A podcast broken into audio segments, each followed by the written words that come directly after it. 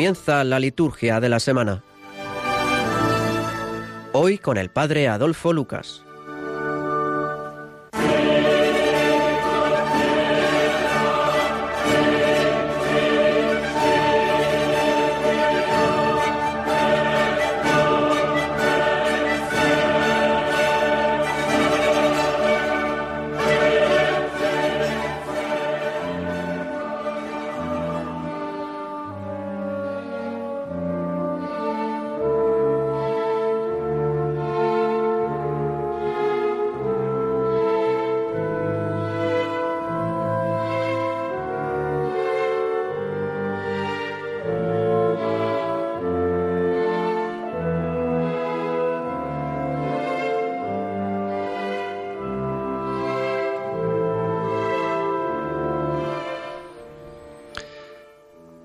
Comenzamos un nuevo domingo, una nueva semana litúrgica, el domingo 30 del tiempo ordinario. Y para aquellos que rezan la liturgia de las horas, la segunda semana del Salterio.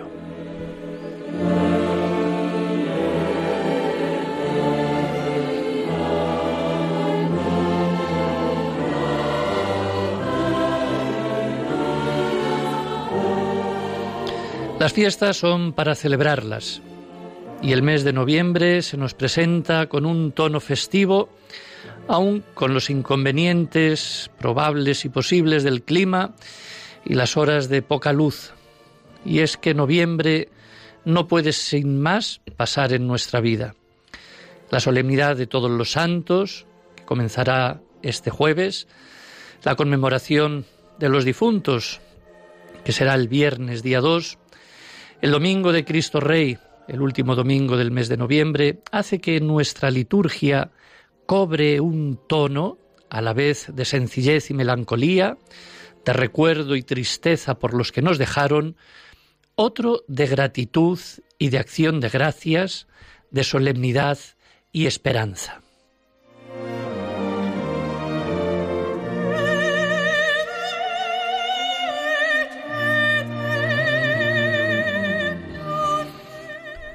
No habría que olvidar el acontecimiento eclesial de este mes de octubre, el sínodo de los obispos sobre los jóvenes, la fe y el discernimiento vocacional.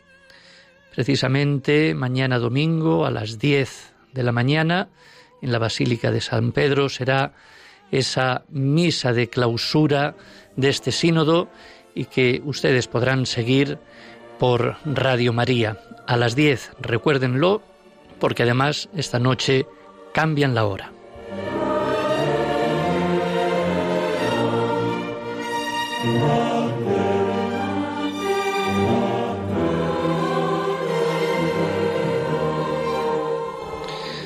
Todo lo dicho merece ser destacado para que no pasen desapercibidos en nuestra vida, comunidades y parroquias los distintos acontecimientos que hemos ido narrando.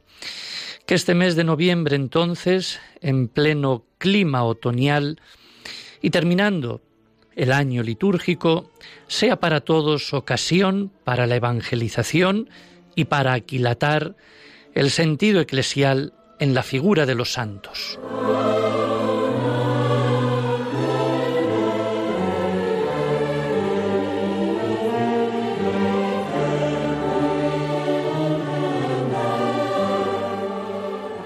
Así pues, y con todo, comenzamos con la oración que este domingo diremos en las Eucaristías, que dice, Dios Todopoderoso y Eterno, aumenta nuestra fe, esperanza y caridad, y para que merezcamos conseguir lo que prometes, concédenos amar tus preceptos. Por Jesucristo nuestro Señor.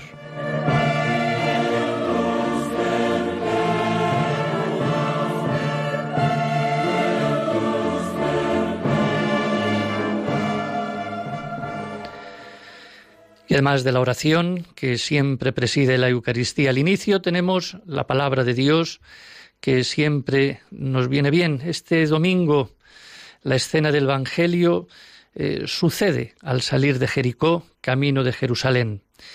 y el evangelista Marcos reúne en estos últimos capítulos varios episodios y discusiones cada vez más agresivas en ese viaje que Marcos va describiendo de Jesús hacia Jerusalén.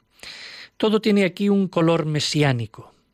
Si el ciego Bartimeo le grita con ese título de Mesías, Hijo de David, Jesús ya no le reprende ni manda que guarden el secreto de que Él es el Mesías, como los domingos anteriores. La muerte está a las puertas. El gesto simbólico de la higuera estéril también declara abiertamente que ese árbol es el pueblo de Israel, que nos acoge al Mesías enviado por Dios. Eh, buenas noches, Nora. Buenas noches, Bueno, he hecho una pequeña introducción de así un poco, muy brevemente, sobre la palabra de Dios, pero yo creo que tú nos quieres decir un poquito más. Eh, Nora Pérez, que es catequista y además perteneciente a las comunidades de San Egidio de Madrid. Pues eh, estamos escuchando, a ver ese comentario que nos puede hacer a todos bien sobre el Evangelio de este domingo. Bueno, habla sobre todo de compasión y de misericordia. Eh, Bartimeo, ciego y mendigo de Jericó, se entera de que Jesús está en su ciudad y que va a pasar por su camino. grita fuerte pidiendo misericordia, pidiendo que el Señor se compadezca de él. Por supuesto que los que están alrededor no van a escuchar. Eh, los discípulos que caminan con el Señor tampoco se paran, siguen andando. Hacen oídos los gritos de Bartimeo. Los apóstoles son gente ocupada, muy importante, seguramente están intentando que la multitud no aplaste a Jesús, que no los desvíe del camino, no se paran, no le prestan ayuda ni atención. Jesús, en cambio, que sabe que en el pueblo de Dios hay lugar para todos los que sufren, se compadece de Bartimeo. Se para, le pregunta qué quiere de él, lo ayuda, en este caso lo cura. Y así, Señor, Así Jesús nos enseña a pararnos delante del que pide y a hacer un gesto concreto con esa persona. Seguramente nuestros gestos concretos no van a ser curar ciegos, esos serían grandes milagros. Pero a los niños de la eh, yo les preguntaría, por ejemplo, ¿vos ayudás a tus papás en las tareas de casa o te haces el sordo cuando te piden algo? ¿Gastas tu tiempo con un compañero que necesita los deberes, que ha faltado y está enfermo? O decir que no los tienes. Jugás y está solo en el patio. A los mayores, en cambio, les preguntaría, nos paramos con los que piden unas monedas, les preguntamos su nombre o sus necesidades. Escuchamos a nuestros mayores cuando nos cuentan batallitas o a los niños cuando nos cuentan sus aventuras del día. Jesús entonces este fin de semana con esta misericordia y esta compasión quieren hacer que nuestro corazón se vuelva como el de él que se pare delante de los hermanos, para pararnos delante de los bartimeos de nuestro camino y como Jesús ayudarlo. Esa sería un poco la, reflexión de este domingo para, para el Evangelio del ciego, de Bartimeo. Pues siempre viene muy bien que podamos ponernos de frente, como hizo Jesús, de cara a cara, juntamente con él, con este Bartimeo, y efectivamente atenderlo, escucharlo y concederle aquello que pedía. Hay muchos ciegos por la vida, pero ciegos no ya físicamente, sino efectivamente ciegos porque o no lo reconocen, o no quieren escucharlo, o no saben de él. Y entonces Jesús ahí, pues efectivamente, cura y está presente. Pues yo creo que es una buena mm, reflexión, tanto para los niños, como dices, como también para las personas mayores. Bueno, pues muchas gracias. Entonces, ya con estas palabras, comenzamos entonces este domingo 30 del tiempo ordinario, poniéndonos pues a disposición para ser escuchados y escuchar. Gracias. Muchas gracias. Dios.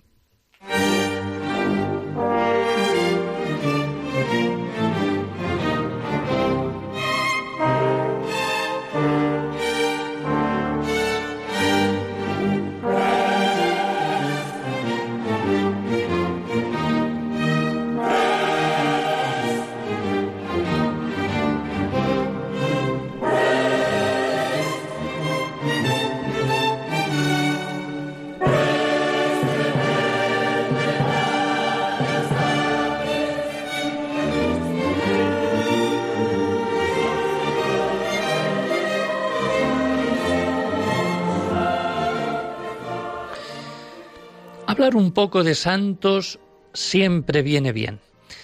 Desde el siglo IV existe en la liturgia una celebración en honor de todos los mártires. La liturgia oriental, liturgia bizantina, conserva esta tradición de los santos el domingo después de Pentecostés, en el que se celebra el domingo de todos los santos. La fiesta actual de la Iglesia de Roma se remonta al siglo IX y fue concedida por el Papa Gregorio IV al emperador Ludovico Pío. En la liturgia actual se subraya que es una fiesta común de todos los santos.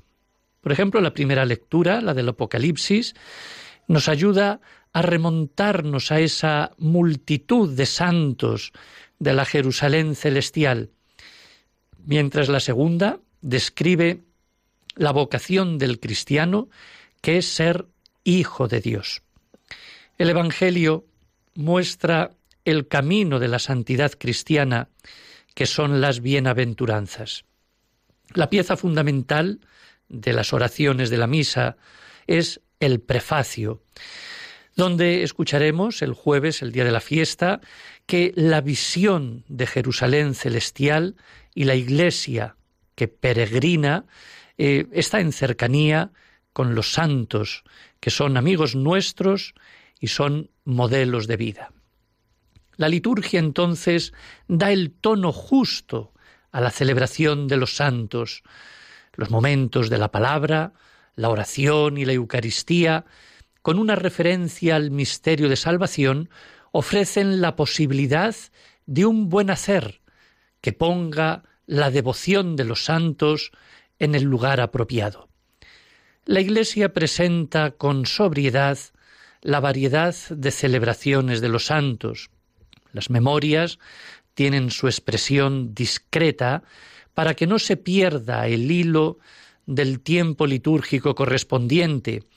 Luego las fiestas y solemnidades ponen en evidencia los santos que en la Iglesia universal o en los grupos particulares presentan unos valores evangélicos dignos de ser celebrados. Toda la atención pastoral debe estar orientada a esta visión litúrgica de la devoción de los santos y a su esencial referencia a Cristo, y a la vez tener mucho tacto en el tono de la presentación de la figura de los santos a la luz de la palabra. Por eso conviene una buena catequesis, incluso visual, de las imágenes de los santos y del lugar que ocupan en los templos, orientar la religiosidad popular que siempre presenta ciertas exageraciones. Por eso las fiestas de los santos tienen que ser ocasión para la evangelización, para aquilatar el sentido eclesial que en ellos se refleja, para pasar de la contemplación de sus virtudes a la realización de sus obras para el bien de todos. El día uno entonces es una buena ocasión para celebrar esa fiesta de todos los santos y hacer memoria de lo que nos espera en el cielo.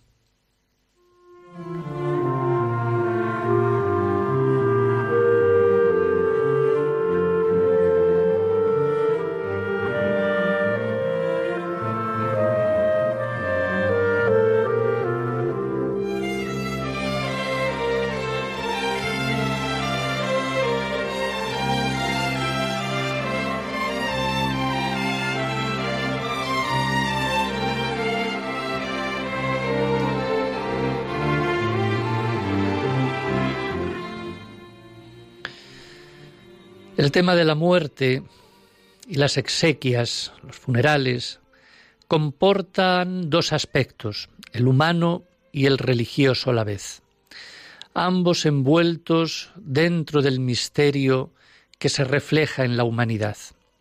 Hay un drama envuelto dentro del misterio de la fe. No nos gusta pensar en la muerte, porque no es fácil morir el desconcierto, la impotencia, el miedo, son sentimientos que afloran ante la muerte. Es difícil enfrentarse con ella, Pero cuando la fe religiosa está más presente en la persona humana, los sentimientos de confianza y esperanza son un alivio para el moribundo. A la hora de enfrentarse con la realidad de la muerte, el hombre experimenta un desconcierto general al cual la nueva cultura no ha sabido responder. Frente a esta realidad, algunos prefieren alargar la vida abusando de la medicina, mientras que otros son partidarios de la eutanasia para morir más pronto. Hoy se estila morir más lentamente y con menos dolor, pero también con más angustia y soledad. Ha progresado la técnica y se ha ocultado la realidad. El moribundo prefiere ignorar la muerte y quienes le acompañan ocultarla. Todo parece mejor, pero en realidad todo es peor. Ante la realidad de la muerte, Muchos acuden a la religión y a sus creencias, mientras que otros renuncian a ellas por no tenerlas claras. Con todo, la fe y la religión suelen ser a menudo la única respuesta no absurda que el hombre encuentra ante la muerte. Debemos distinguir entre hablar de la muerte en general y el encontrarse con la muerte real y presente. De hecho, a los hombres nos preocupa la muerte, pero hasta cierto punto. Por lo general, nos preocupa más la vejez y el ver y el cómo va a terminar nuestra vida que la misma muerte. Desde el punto de vista antropológico, es decir, desde el punto de vista humano, la muerte siempre es un mal. Dios no creó al hombre para morir, sino para participar de su vida. La muerte destruye el cuerpo humano. Desde que nacemos sabemos que hemos de morir y de alguna manera comenzamos a morir. El hombre es el único ser consciente de que tarde o temprano se tiene que morir. El hombre por instinto lucha para vivir y la muerte es el enemigo que destruye la vida. Podemos retardar la muerte, pero no la podemos evitar. Asistimos a la muerte de los demás, pero sólo experimentamos nuestra propia muerte. La muerte es el enemigo que destruye la vida. Lógicamente debemos defendernos de la muerte y evitarla luchando contra ella, con todos los medios, con todos los recursos que estén a nuestro alcance, aunque nunca lo consigamos del todo. Parece absurdo que el hombre que lucha contra la muerte, por una parte, defienda otras muertes que no son naturales, como son la muerte violenta del terrorismo, las guerras, la muerte provocada por el aborto o la eutanasia o la, o la sobrevenida por los accidentes y catástrofes.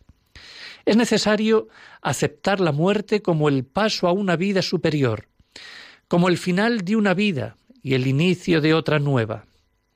Existe una gran incertidumbre tanto antes de la muerte como después de la misma.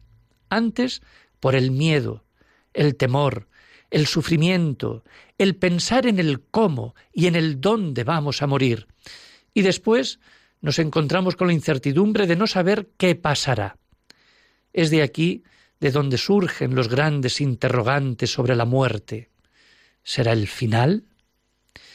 En las diferentes culturas se han desarrollado diversos ritos en torno a la muerte. El cuerpo del hombre muerto siempre ha sido respetado, pero también al mismo tiempo existe el miedo a los muertos. Pensar en el más allá ha provocado un comportamiento piadoso ante los muertos, porque existe la creencia en la supervivencia de los mismos. Algunas culturas piensan que las almas de los muertos se encuentran deambulando mientras no lleguen al cielo, y este pensamiento suscita el miedo de que los muertos puedan volver. Hoy ha cambiado mucho la forma de vivir y por tanto también la forma de morir.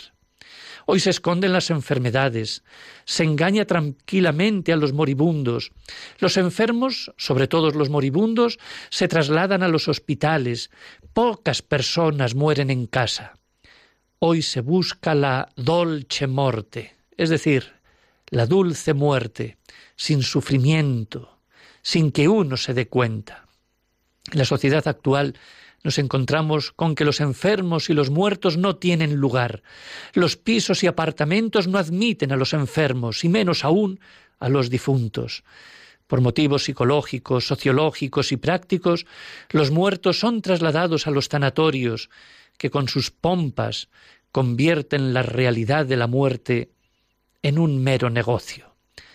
Los cortejos fúnebres, de la casa a la iglesia y de la iglesia al cementerio, han desaparecido. Los muertos obstaculizan el tráfico en las calles de los vivos y solamente son admitidos en casos muy particulares, como en los funerales de los grandes personajes. Los cementerios en las ciudades romanas estaban fuera de la ciudad. Actualmente muchos cementerios han ido quedando dentro de esas ciudades debido al gran crecimiento que han experimentado. Por eso hay que ocultarlos. Además ocupan espacios que hacen falta para los vivos, ya que escasean los terrenos. Por otra parte, los cementerios están llenos y es difícil encontrar lugares para construir nuevos cementerios. Luego la incineración podría ser una pequeña solución. La Iglesia la acepta, pero a menudo repugna a la sensibilidad de muchas familias. La sociedad no quiere recordar la muerte y quiere apartarse de los muertos. Antiguamente los pueblos tenían el cementerio a la entrada o cerca de la iglesia. Así los domingos, cuando la familia iba a la iglesia, pasaba y visitaba el cementerio para recordar y rezar por los difuntos, que siempre es bueno. En otros países, como los de Sudamérica, suelen encontrarse en los mismos templos osarios, donde se trasladan los huesos que quedan de un difunto después de haber sido enterrado durante algún tiempo en el cementerio. En otras religiones y culturas, como en la India, los muertos pueden echarse al río sagrado o ponerse en las torres de los templos. Pero también nos encontramos con muchas personas que no desean ver a los difuntos, prefieren recordarlos vivos y por eso no van a visitarlos en los cementerios. Por otra parte, van apareciendo eso que se llama la tanatopraxis, esa técnica en que por medio de determinados elementos químicos se retarda el proceso de descomposición del cadáver a través de un líquido y un colorante, el difunto conserva su color natural como si estuviera con vida para evitar precisamente el aspecto de muerte en el difunto. Todos estos métodos son muy usados en Estados Unidos, en Canadá, y también existe institutos de tanatopraxis en Europa, sobre todo en Alemania y en Francia. En definitiva, todo para evitar ver la muerte cerca de las personas. El duelo era otro homenaje que se hacía al difunto y también como un tiempo que se daba a la familia herida por el hecho de la muerte y poder recuperarse del dolor. Consistía en vestirse de negro u oscuro, según las costumbres sociales, o por lo menos con algún distintivo que recordaba la pérdida de un familiar que había muerto. Esto suponía también abstenerse de participar en algunos espectáculos y fiestas, este homenaje al difunto duraba un tiempo, según los sitios. Actualmente ese luto va desapareciendo también, conservándose justamente para el acto del entierro, ya que el duelo no deja de ser un recuerdo triste y a veces molesta a las personas y es rechazado por la sociedad. También las veladas de oración junto al difunto, el funeral con el cuerpo presente, el rezo del rosario, de los salmos, todo esto va desapareciendo. Ha cambiado incluso el vocabulario, que nunca es directo, sino periférico. El tema de la muerte se ha convertido en tema tabú, incluso en la predicación de muchos curas, ya que no se habla de la muerte. Pues sí, nos destaca, nos queda todavía la fiesta de todos los santos, seguida del Día de Difuntos, que generalmente se conserva y respeta en nuestra sociedad. Se visitan los cementerios ese día, se adornan las tumbas, se encienden flores, se celebran misas por los difuntos, se reza por los muertos, como elemento fundamental de la religión cristiana, elemento de respeto a los difuntos, de esperanza en la resurrección, de supervivencia en la memoria de los vivos. A menudo la misma liturgia tiene poco tiempo para los difuntos y es esta misma fiesta, la que vamos a celebrar esta semana, tanto la del día 1, la del día 2, que hace presente a los muertos en el recuerdo de los vivos más que una celebración litúrgica que va convirtiéndose cada día más en una fiesta de religiosidad popular. Terminando entonces el no querer integrar la realidad de la muerte como un hecho más de la vida humana y de la sociedad, es cosa preocupante porque supone ocultar la realidad de la vida. Una buena salud física puede terminar con una enfermedad mortal. El bienestar y el placer son cosas siempre limitadas y pueden acabar un día. El morir no ha de ser una cosa solitaria, privada, como se está convirtiendo actualmente, ya que no es la forma más humana ni humanitaria de terminar la vida de las personas. El silencio y la sociedad, la soledad, la indiferencia religiosa no son la mejor manera de prepararse para bien morir. Bueno, para que nos hable también un poquito más de la muerte, pero desde otra vertiente, tenemos al padre Narciso Jesús Lorenzo. Buenas noches. Pues buenas noches, padre Adolfo. Bueno, aquí eh, el padre Narciso es doctor en teología sacramentaria por San Anselmo de Roma y también delegado de liturgia de la diócesis de Zamora. Un saludo también para todos los zamoranos.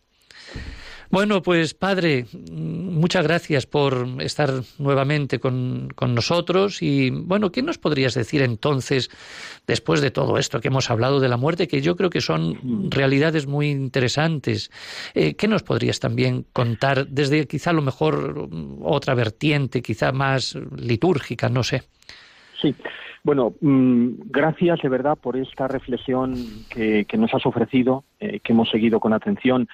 Eh, sí que quiero advertir que el directo mm, es real y en estos momentos pues me encuentro en la catedral y puede que se oiga algún mm, ruido, algún, ah, algunas palabras de fondo.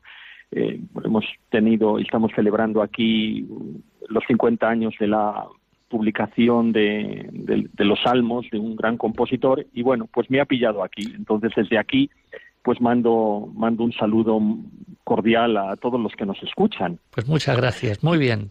Si son, cantos, si son cantos los que se oyen, no importa, acompañará un poco las palabras. acaba de concluir, acaba de concluir y, están saliendo.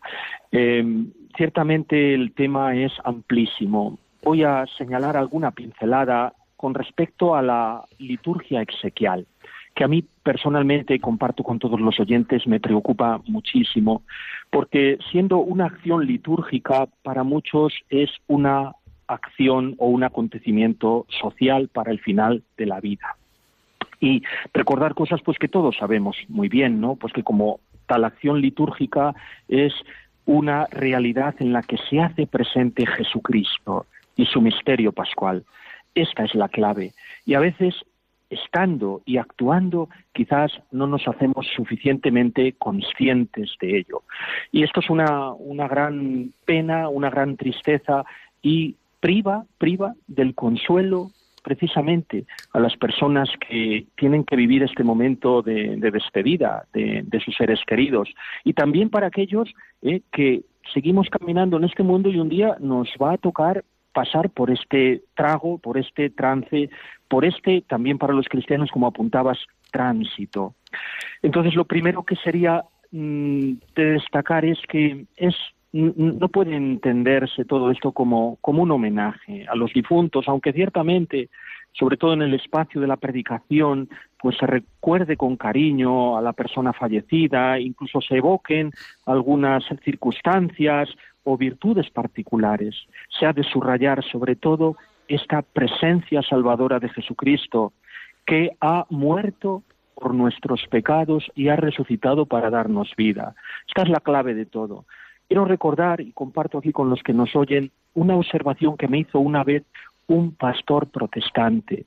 Me dijo, habláis poco, anunciáis poco a veces a Jesucristo en las exequias a las que yo he tenido oportunidad de asistir, anunciarle a Él lo que ha hecho por nosotros, morir y resucitar. Y eso no como un hecho atrapado en el pasado, sino como un hecho presente. Y precisamente la liturgia, a través de la palabra de Dios proclamada, a través de las plegarias y a través de los ritos, pues hace presente esta realidad. Y esto me parece a mí absolutamente necesario de destacar.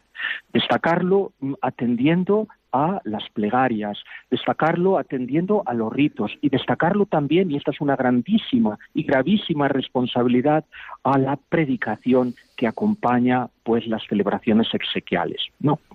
Luego también mm, está un poco olvidado todo esto y da pie pues a que todas esas cosas que también apuntabas eh, Adolfo hace un momento, de, otras culturas, pues se vayan filtrando en nuestra mentalidad y la gente ya no tenga clara qué somos, qué somos, la realidad físico, psíquica, espiritual, corporal, de cuerpo y alma que, que nos constituye. Y parece que todo esto pues estuviera como olvidado. Alma inmortal, llamada a la salvación, porque por el bautismo nos hemos convertidos por la misericordia, por la gracia de Dios, en hijos de Dios. Incluso nuestro cuerpo, que no queda reducido, eh, bien sea por la tierra, bien sea por el fuego, eh, con las incineraciones, a polvo, a calcio, sino que esperamos, confiamos y, anhelamos, y anhelamos, porque así nos lo ha prometido nuestro Señor Jesucristo, eh, la resurrección con un cuerpo semejante al suyo.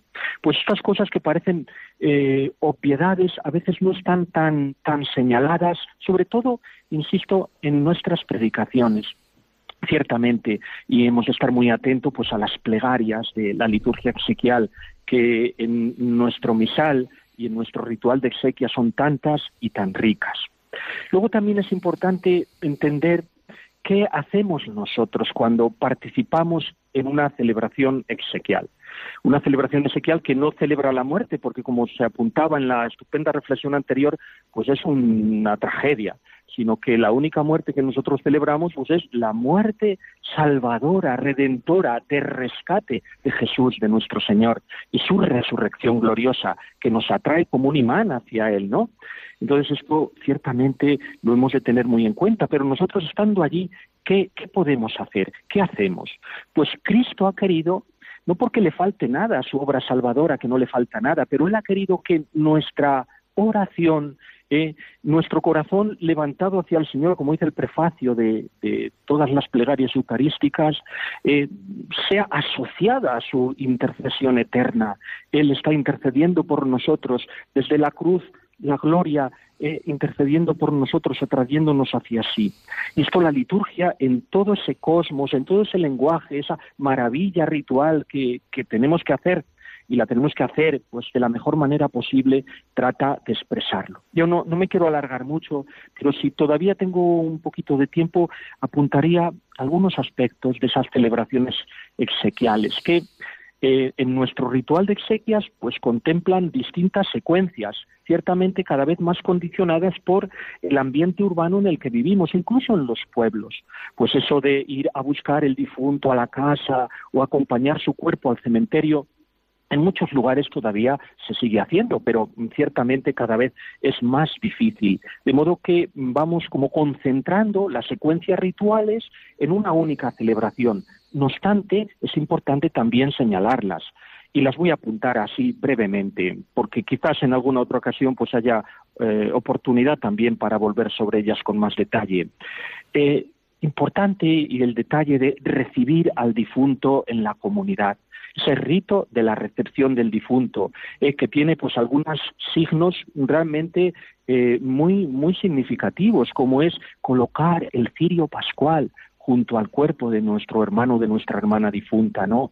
Esa letanía de intercesión eh, que, ya desde el principio pone de manifiesto cómo está la Iglesia eh, en, esta, en esta realidad, no para homenajear a nadie, sino para confiar al Señor a su misericordia a esta persona o a estas personas, ¿no? Insisto de nuevo en el cirio pascual que representa a Cristo resucitado, ese cirio que se enciende en la noche santa de la Pascua, la noche de la victoria definitiva de Cristo sobre la muerte y la que es garantía para que nosotros no nos quedemos muertos y perdidos y desaparecidos para siempre, ¿no? Muy importantísima la palabra de Dios proclamada, bien proclamada, ese salmo que, que, ha de ser mm, respuesta orante a una palabra que se cree, porque es esa palabra, esa presencia de Jesús hablándonos, la que puede realmente consolarnos. Yo a veces se lo digo a la gente cuando acudo pues al tanatorio o, en alguna de estas circunstancias luctuosas, digo, nosotros ¿Qué, más decimos, qué, decimos habitualmente? Pues decimos, te acompaño en el sentimiento, intentamos consolarnos, pero nosotros poco más que eso. Solo nos puede consolar la palabra de Dios, una palabra poderosa, una palabra eficaz, una palabra emitida allí mismo por el mismo Jesús. Por eso respondemos siempre en todas las celebraciones litúrgicas, eh, palabra del Señor y decimos, le decimos a Él directamente, te alabamos, Señor, ¿no?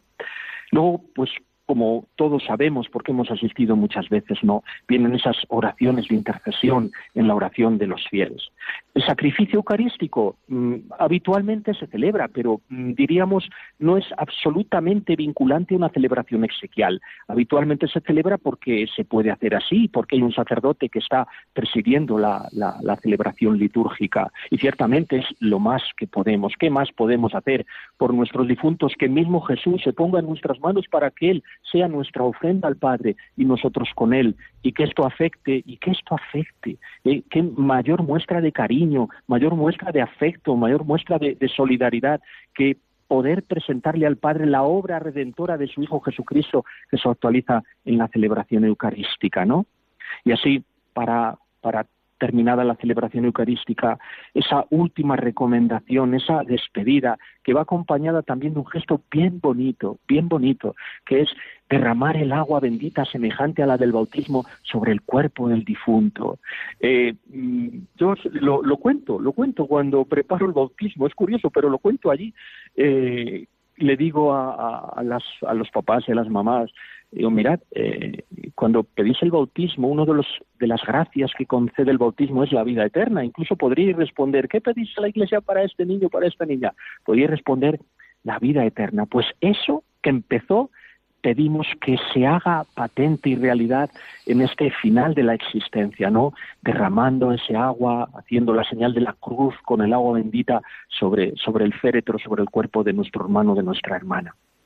Yo no sé si he, dicho muchas cosas en, en, pocos minutos y a lo mejor pues, pues nos, nos, cargamos la cabeza de ideas, pero ciertamente no podemos olvidar, y ya quizás concluya con esto, salvo que Padre Adolfo quieras que apunte alguna cosilla más, eh, que lo importante sobre todo es destacar, subrayar, eh, proclamar, proclamar esa acción redentora de Jesucristo, esa, ese amor del Padre que ha tenido con nosotros, dándonos a su Hijo, enviándonos el Espíritu Santo, y no solo proclamarlo y creerlo, sino que allí está actuando, acogerlo y coofreciéndonos con Él al Padre y hacerlo solidariamente, fraternalmente, por nuestro hermano, por nuestras hermanas, por, por nuestras eh, hermanas o hermanos difuntos, ¿no?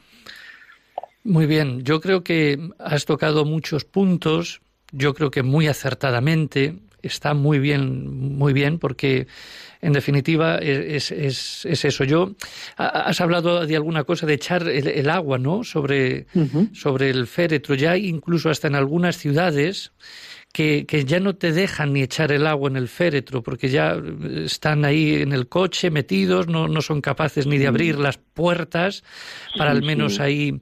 Luego el otro día también me hizo una, amiga así una, una pregunta y me dijo que, que si era válido, decía la palabra válido, a ver, que dice echar el agua a través de un cristal en el tanatorio o echarlo al mismo al mismo al mismo cuerpo a la misma caja. Pues chico pues pues lógicamente echarlo en un cristal pues bueno y, en fin no pero es luego toda la oración esa que o la intención que uno pone no es decir que claro. podíamos hablar de, de un montón de cosas porque en definitiva yo creo que por lo general se hace bien, pero hay, veces que no, no, podemos hacerlo del todo bien, como tú también apuntabas, esos pasos que se daban, eh, recibir al cuerpo en, lo que es la asamblea, en las grandes ciudades ya no va el cuerpo, es decir, a las iglesias, sino van directamente ya al, cementerio y allí, bueno, pues eh, en algunos casos ni, ni, pasan ni por las capillas. En fin, va cambiando todo un poco y quizá con mucha pena, porque es un rito muy, muy bonito también, unido también al bautismo, como, como se hablaba, ¿no? Eh, bien, yo creo que las cosas que has venido a traer. sí. Mm, apuntaría simplemente, pues, con todas estas limitaciones, quizás en, en provincias ciudades pequeñas como en la que yo resido todavía se, se conservan en las grandes todavía podríamos sacarle más partido, más partido a la celebración del 2 de noviembre, de los fieles difuntos, tan rica también en sus plegarias, en sus textos, en, la ritualidad que, que, nos ofrece de cara sobre todo pues a las grandes ciudades donde ya no hay ese contacto directo con, con lo que queda de nosotros en este mundo y que es como una señal de lo que es eh, punto de partida de lo que de lo que nos espera también no solo en el, nuestra realidad espiritual sino también nuestra realidad corporal bueno, pues ahí lo dejamos, yo creo que está bien mm. y bueno, pues que, que, Dios nos acoja a todos, ¿no? Y, exactamente, así que bueno, pues nada, que celebres bien también este, esta semana con estas grandes festividades, que es la de todos los santos por una parte y luego la de los fieles difuntos y así pues ya concluyendo pues el año litúrgico ya al finales de noviembre. Pues muchísimas gracias, Padre Adolfo, por, por invitarme a participar con tan buenos amigos en este, en este programa. ¿eh? Muchas gracias, siempre con gusto y placer oírte. Hasta la próxima. Adiós. adiós. adiós.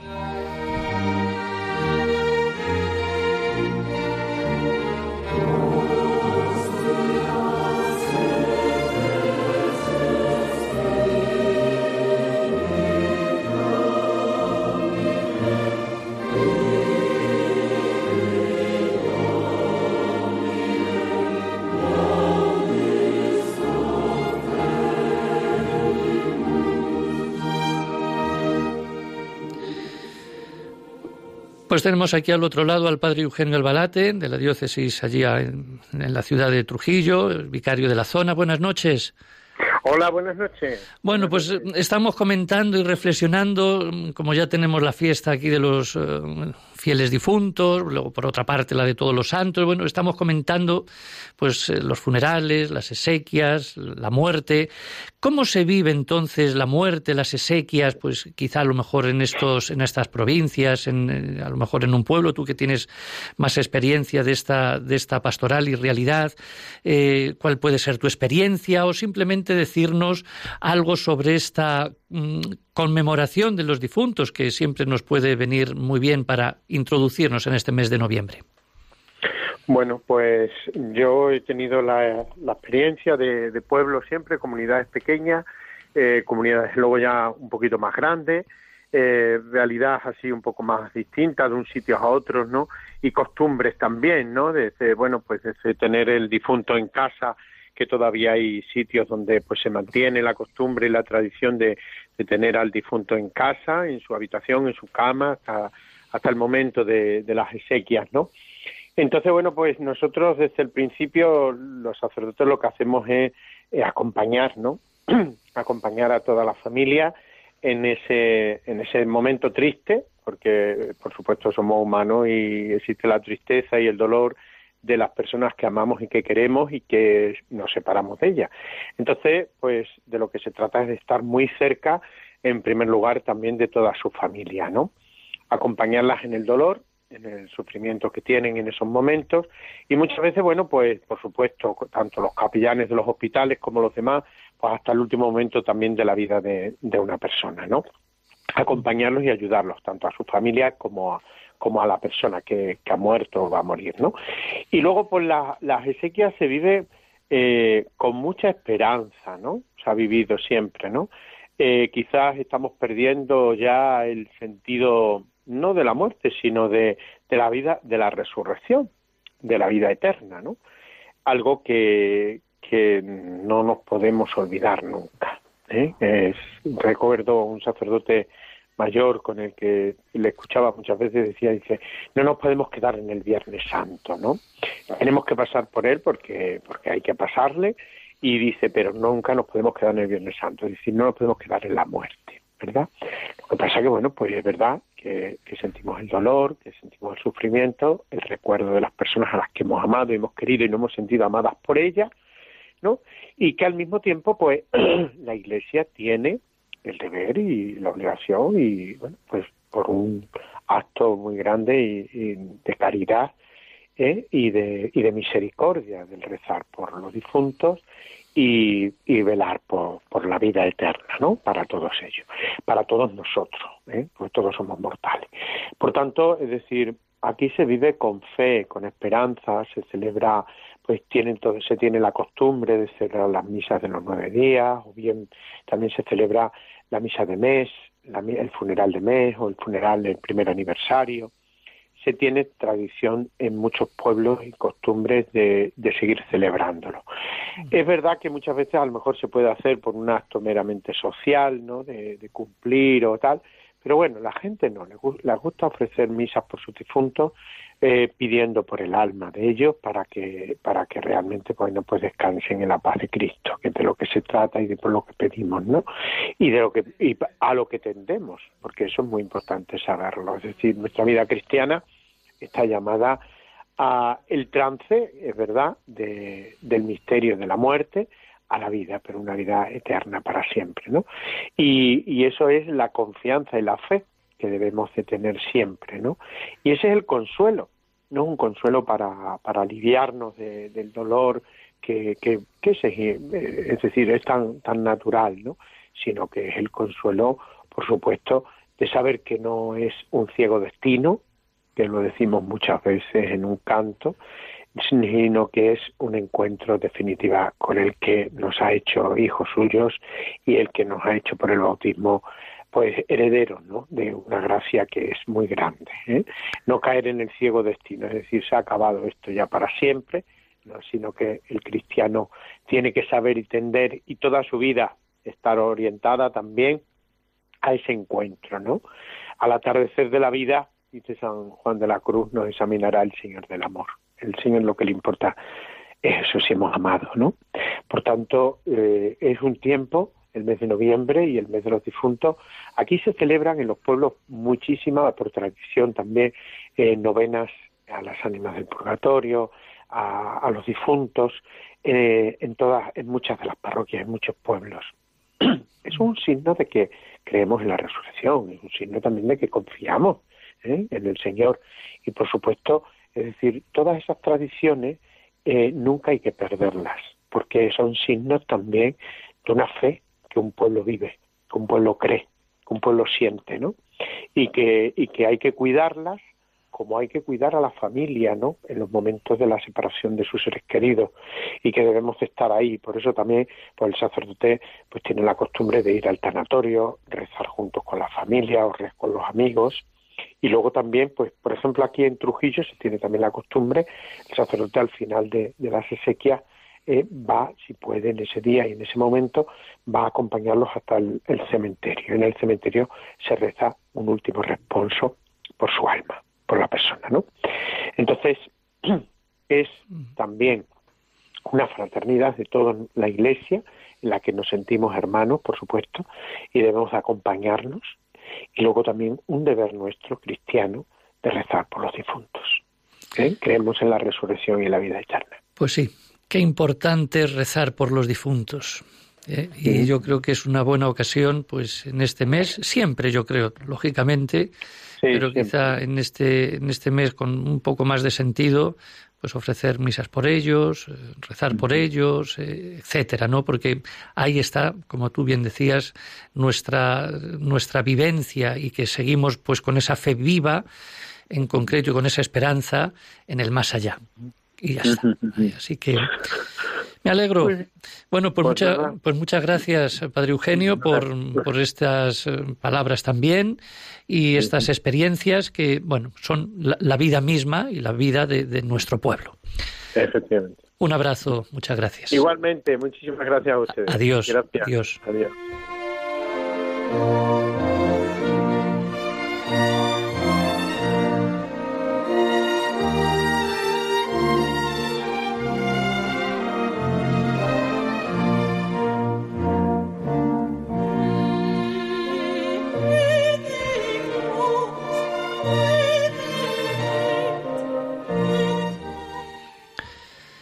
Bajo tu amparo nos acogemos, Santa Madre de Dios.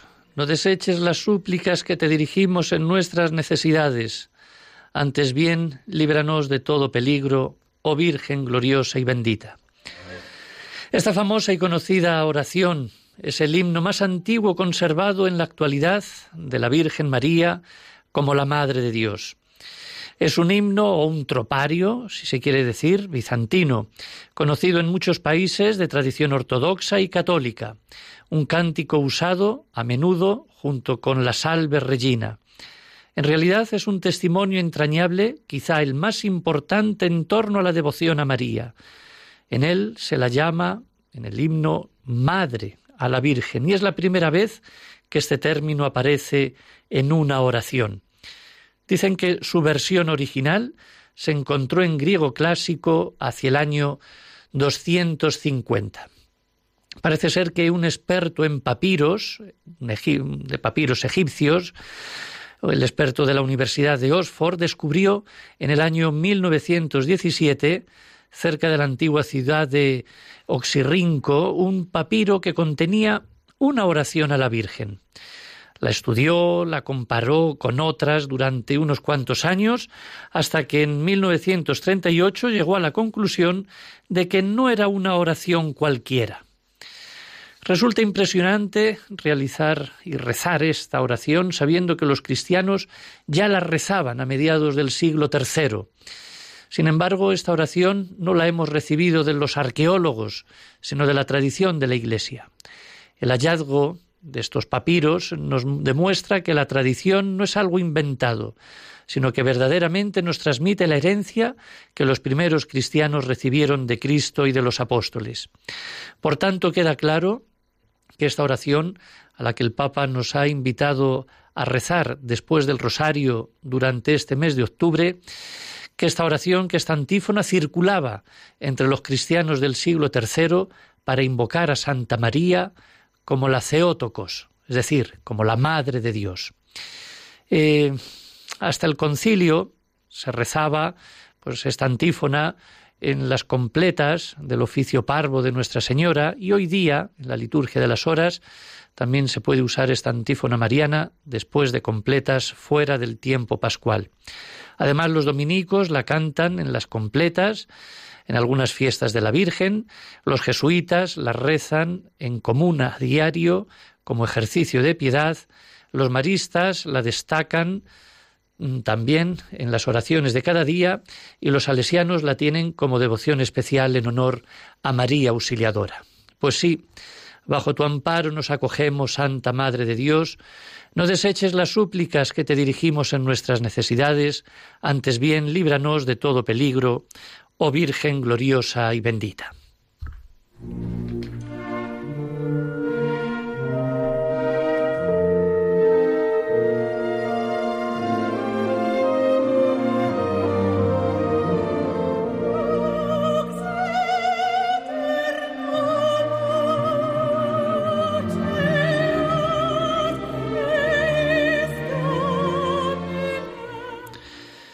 Llegamos al final entonces del programa, sí, ya de pronto, no sin antes recordar que precisamente hoy, 27 de octubre, es el 30 aniversario de aquella reunión ecuménica que se hizo en Asís.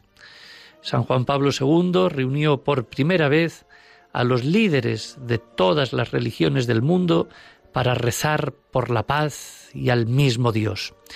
Pues eso, que busquemos la unidad y no la división. Gracias entonces a todos los que han intervenido en este programa de hoy, a Nora Pérez, al padre Narciso Jesús Lorenzo y al padre Eugenio Albalate, que nos han ido también ilustrando y hablando sobre ya este mes de noviembre que tenemos a las puertas, sobre la muerte, la esperanza, la vida eterna y la resurrección. Gracias a todos y el Señor les bendiga. Hasta el próximo día.